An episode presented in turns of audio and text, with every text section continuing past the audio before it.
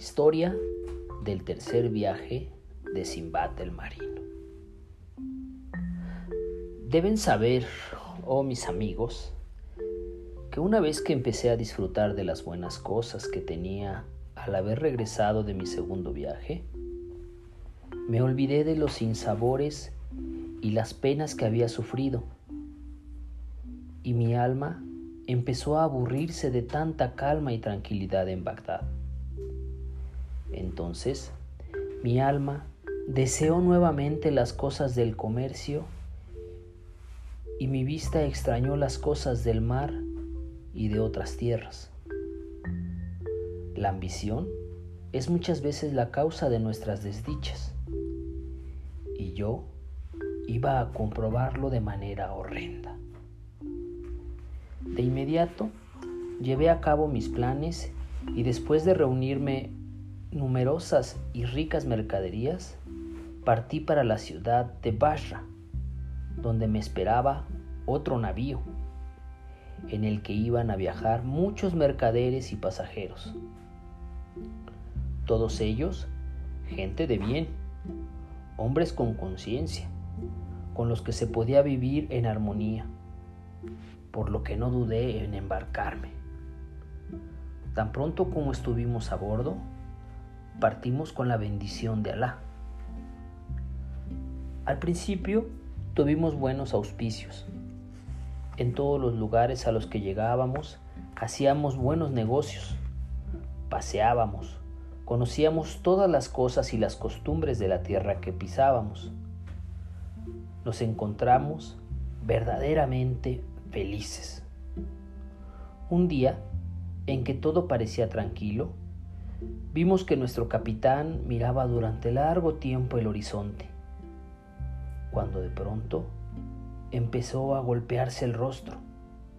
Se jaló la barba, desgarró sus vestidos y tiró su turbante al piso. Antes de que pudiéramos preguntar algo, empezó a gritar desesperadamente mientras se lamentaba. Entonces, todos lo rodeamos y le preguntamos qué era lo que pasaba. Es necesario que sepan, pasajeros, que nos hemos desviado de nuestra ruta y los vientos contrarios nos llevan hacia este mar siniestro. Tocaremos esa isla que ven ahí. Es la isla, es la isla de los monos, de la cual nadie ha salido con vida. Estamos perdidos. Antes de que terminara de decir esas palabras, una multitud de seres peludos cual monos y en número de tal que superaban una nube de langostas subían a nuestra nave. En la playa se veían también infinidad de monos, tantos que no podían contarse. Chillaban de tal manera que producían espanto. No nos atrevimos a atacar ni a espantar tan siquiera a uno por el temor que se lanzara contra nosotros y nos matase. Nos quedamos muy quietos viendo cómo se apoderaban de la nave y de todo cuanto era nuestro. Eran unos seres muy feos, peludos, de caras negras en las que resaltaban sus ojos amarillos. Tenían cuatro palmos de estatura, pero sus gestos amenazadores y sus gritos eran espantosos. En vano hablaban y hacían muecas, pues nosotros no les entendíamos. Entonces llevaron a cabo la labor más adversa. Subieron por los mastiles y empezaron a cortar las amarras de las velas con los dientes y se apoderaron también del timón. En ese momento la nave chocó contra la costa y encalló. Los monos nos obligaron a bajar hacia la playa y ahí nos dejaron. Todos subieron al navío nuevamente y se fueron, dejándonos abandonados.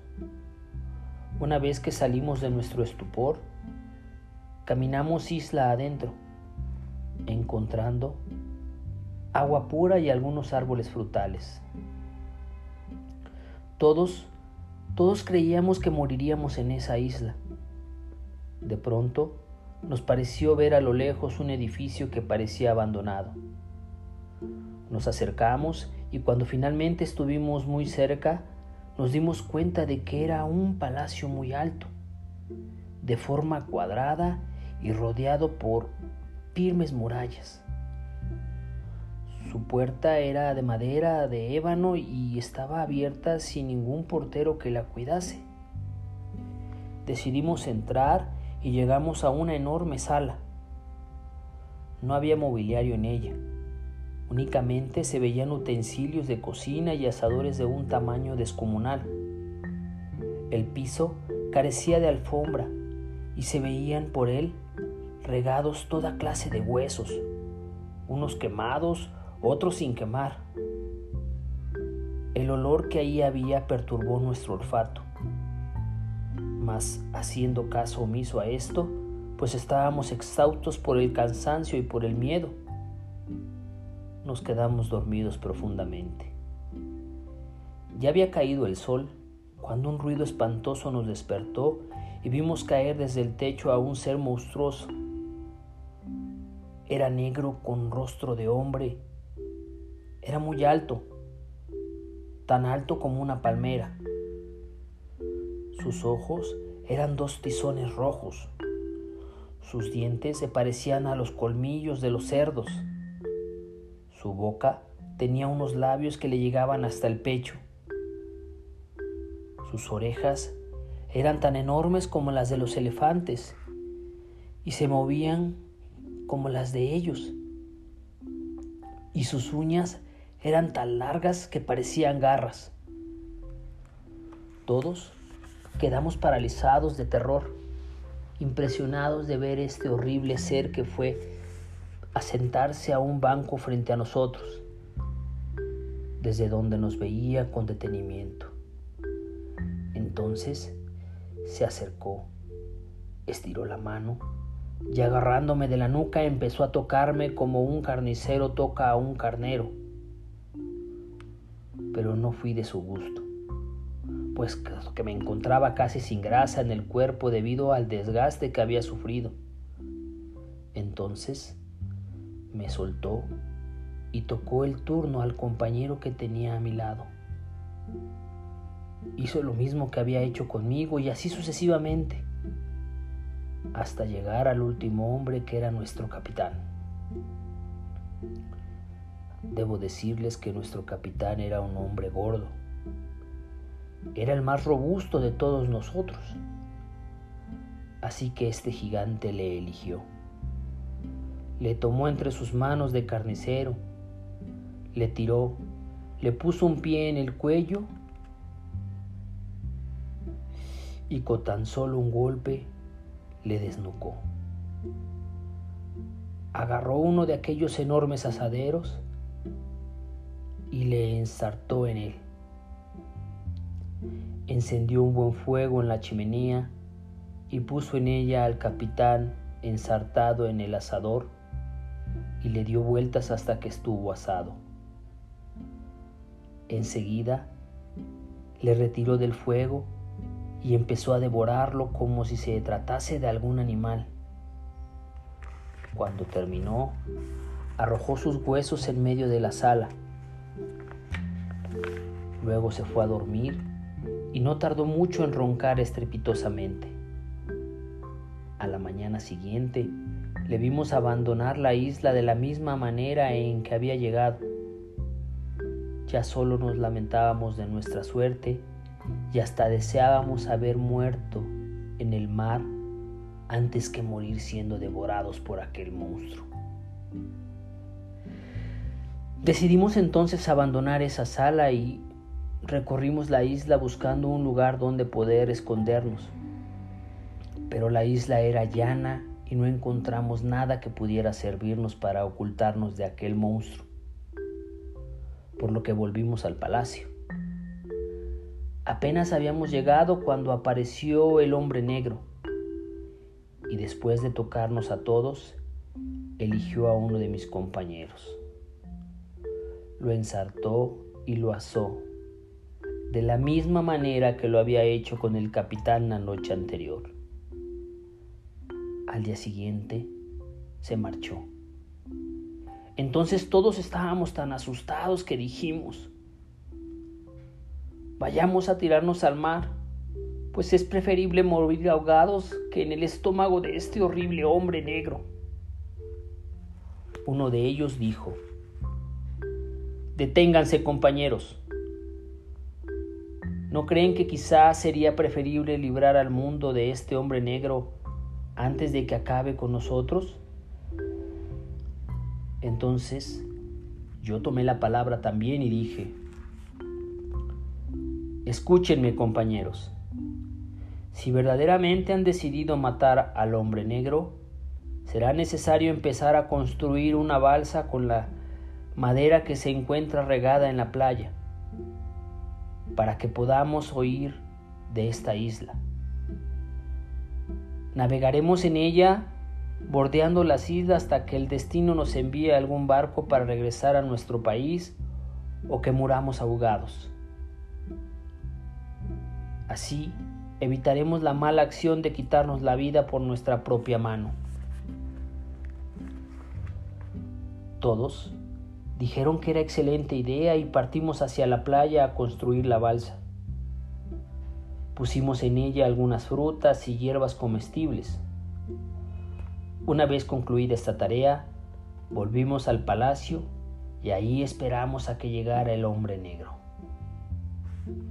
Esa noche, volvimos a vivir la terrible experiencia de ver cómo uno de nuestros compañeros perecía en manos de este hombre. Pero una vez dormido, cogimos los asadores y los pusimos al fuego hasta que estuvieron al rojo vivo. Los agarramos por el lado que estaba frío y con mucha fuerza los empujamos contra los ojos del hombre negro. El dolor que sintió debe haber sido inmenso, puesto que lanzó un grito tan estremecedor que nos hizo rodar por el suelo. Se levantó aullando de dolor y trataba de atrapar a alguno de nosotros sin conseguirlo, hasta que por fin dio con la puerta y salió por ella gritando. Estábamos seguros de que pronto moriría. Salimos hacia donde habíamos dejado nuestra balsa. Nos embarcamos en ella y cuando nos disponíamos a alejarnos, llegó el gigante con una hembra de su misma clase, pero de aspecto más aterrorizante que el de él. Una vez que se dieron cuenta de que sus gritos no nos asustaban, empezaron a lanzarnos rocas. Estas hicieron blanco y ahogaron a muchos de mis compañeros.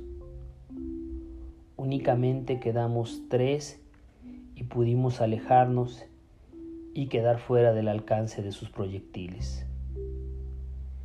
Ya en alta mar estuvimos a merced del viento que nos empujó hacia una isla donde encontráramos algunas frutas y agua fresca para no morir de hambre. Después de haber comido y bebido, Recorrimos la isla buscando un lugar seguro donde pasar la noche. Encontramos un árbol de estatura admirable. Subimos en él y nos acomodamos de la mejor manera. Cuando por fin empezábamos a conciliar el sueño, nos despertó un silbido y el ruido que hacen las ramas cuando se rompen. Antes de que nos diéramos cuenta de lo que pasaba, una serpiente cogió a uno de mis compañeros y lo devoró. Se enroscó y luego se tragó al otro. Hecho esto, se retiró y yo me quedé casi muerto de miedo. Cuando llegó el nuevo día, tuve el impulso de tirarme al mar y ahí perecer ahogado pero no pude hacerlo, pues mi alma no se conformaba con tal solución. Entonces afloró en mí una idea a la que debo la vida.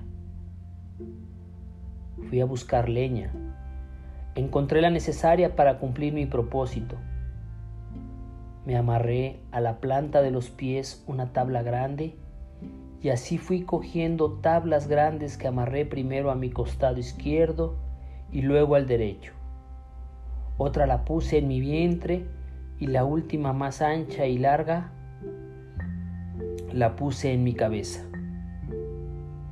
Tirado de espaldas, me encontraba rodeado por una muralla que no permitiría que la enorme serpiente pudiese tragarme. Permanecí tendido y esperé a que realizara lo que el destino me tenía preparado.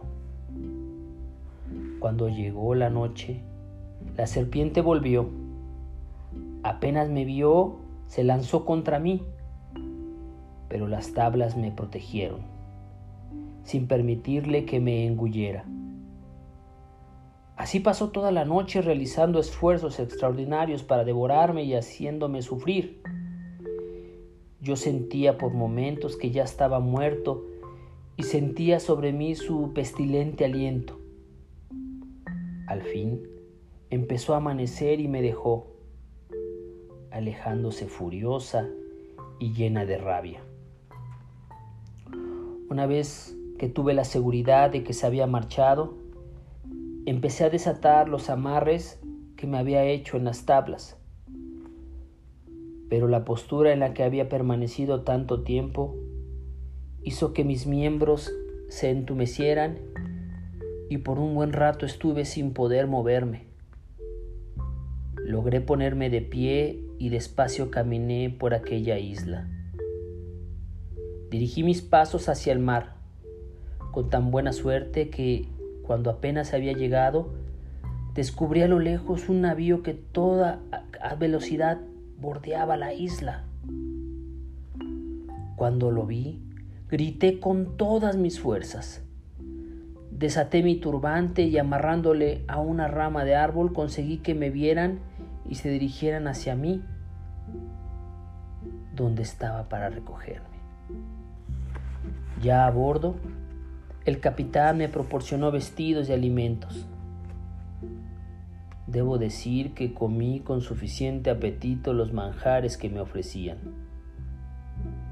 Pero algo que me provocó una sensación de agrado en mi alma fue un agua fresca y deliciosa, de la cual bebí hasta saciarme y dormí hasta que mi cuerpo se sintió fortalecido. Una vez más había tenido a la muerte enfrente de mí y había escapado de ella. Di gracias a Alá por su misericordia y hasta llegué a creer que todo lo vivido había sido producto de mis sueños.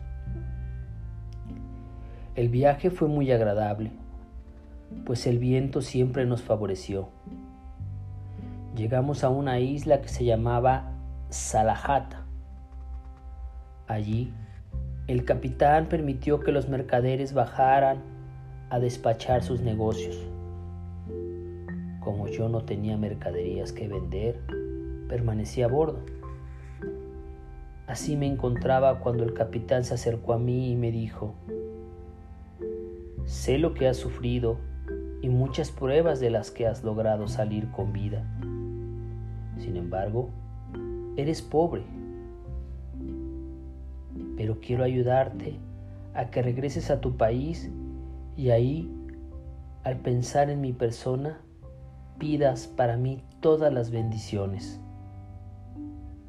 Yo le contesté que de esa manera lo haría. Él me contó. Hace ya algunos años venía en mi navío un mercader que se perdió en una isla en que nos detuvimos. No he tenido noticias de él. Por lo tanto, no sé si vive o está muerto. Pero en mi barco se encuentran todavía depositadas sus mercaderías. Quiero dártelas y que tú las vendas. Una parte de la ganancia será para ti y la otra me la darás para que yo la haga llegar a sus familiares en su natal ciudad Bagdad, Yo le agradecí emocionado su consideración, pues aquel hombre me estaba procurando una ganancia honrada. Dio las órdenes correspondientes para que bajaran esas mercancías y las llevaran a la orilla. Todos los trámites y registros se hicieron de manera correcta. Cuando el escriba preguntó el nombre de la persona a la que pertenecían todos aquellos fardos, el capitán contestó, a Simbad el marino. Pero ahora debes inscribirlos a nombre de este pobre hombre. Pregúntale cómo se llama. Al escuchar aquellas palabras, yo me quedé al borde del paroxismo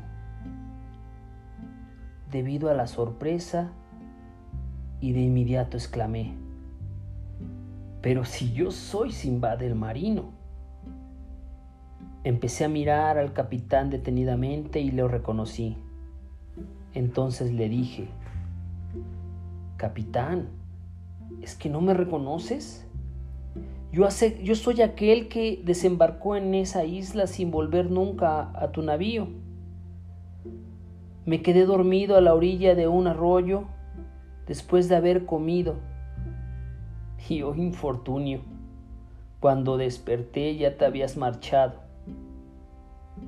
Muchos mercaderes me vieron en la montaña de los diamantes y podrán dar fe de cuanto te digo. En ese momento se acercó a uno de los mercaderes y me miró con mucha atención. Cuando terminé de hablar, exclamó admirado. Por Alá, hace tiempo, cuando te conté lo que me había sucedido en la montaña de los diamantes, nadie me creyó. Les dije que había visto a un hombre atado a un cuarto de carnero que fue transportado desde el valle a la montaña por el ave rock. Vean pues a ese hombre, pues aquí está, el mismo Simba del marino, quien me obsequió unos maravillosos, maravillosos diamantes. Entonces, el mercader me abrazó como si abrazara a un hermano, al que no vería desde hace mucho tiempo. El capitán también me miró y poco después me reconoció. Me abrazó como a un hijo y me felicitó por estar todavía con vida.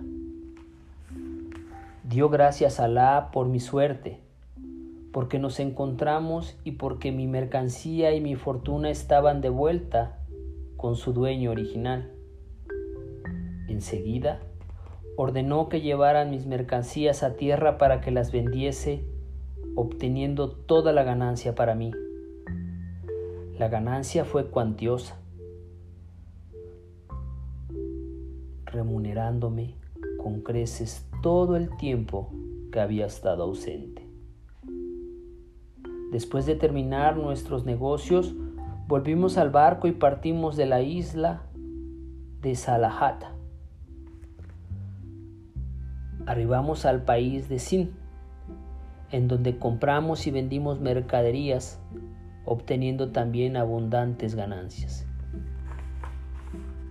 Mientras viajamos por aquellos mares, vi cosas extraordinarias y prodigios incontables, como un pez que parecía vaca y otro que parecía burro.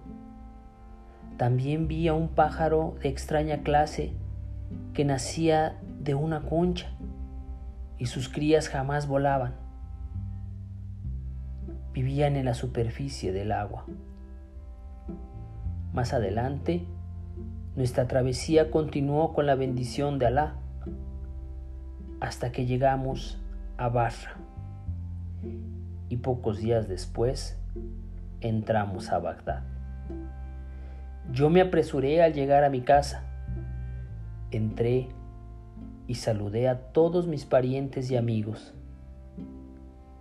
Hice las dádivas correspondientes a las viudas y a los niños desamparados, porque cuando regresé era todavía más rico que cuando me había marchado.